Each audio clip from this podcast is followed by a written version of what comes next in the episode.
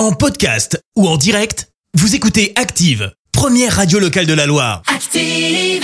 L'actu vue des réseaux sociaux, c'est la minute hashtag. 6h54, on parle buzz sur les réseaux avec toi Clémence. Oui, ce matin, on parle quiproquo sur les réseaux sociaux. Alors pour ça, faut remonter à vendredi dernier sur Twitter. Les internautes se sont un peu questionnés. Pourquoi? Eh bien, tout simplement parce qu'à côté d'un nom, tu retrouvais un emoji de fromage qui pue. Je te jure que c'est sérieux. Le nom, c'est pas n'importe lequel puisque ça concerne quelqu'un du gouvernement. T'as une idée? Macron. Eh ben non, c'est Marlène Schiappa, la ministre chargée de la citoyenneté. Ah, j'ai Eh ben ouais, elle ça. a fait face à pas Oui. mal d'incompréhension. Cet internaute écrit pourquoi ils ont mis un fromage qui pue à côté du hashtag Chiappa. Ce genre de tweet, tu le retrouves de nombreux, à de nombreuses reprises. Ouais. Alors non, il n'est pas vraiment question de notre ministre et d'une éventuelle odeur de pied, par exemple. Non, non, euh, c'est plutôt d'un Disney dont il est question.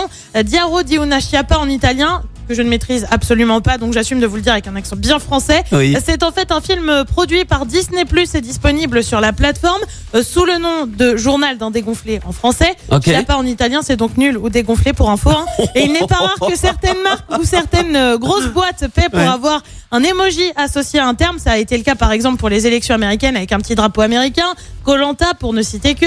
Et alors si ça a pris autant d'ampleur, eh ben c'est par... est-ce que c'est parce que tout simplement le film cartonne? Eh ben pas vraiment. C'est plus à cause de la ministre pour le coup et d'une soirée avec des Ouais. candidates de télé-réalité. Ça a eu lieu Mm. là aussi la semaine dernière.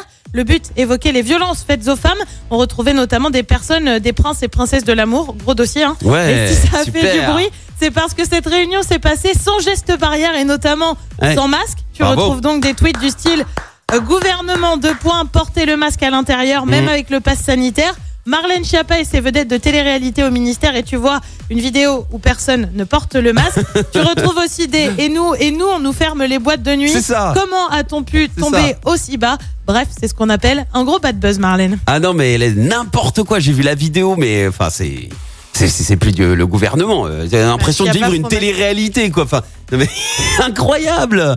Bon bah, merci Clémence d'avoir remis les sur Merci, vous avez écouté Active Radio, la première radio locale de la Loire. Active.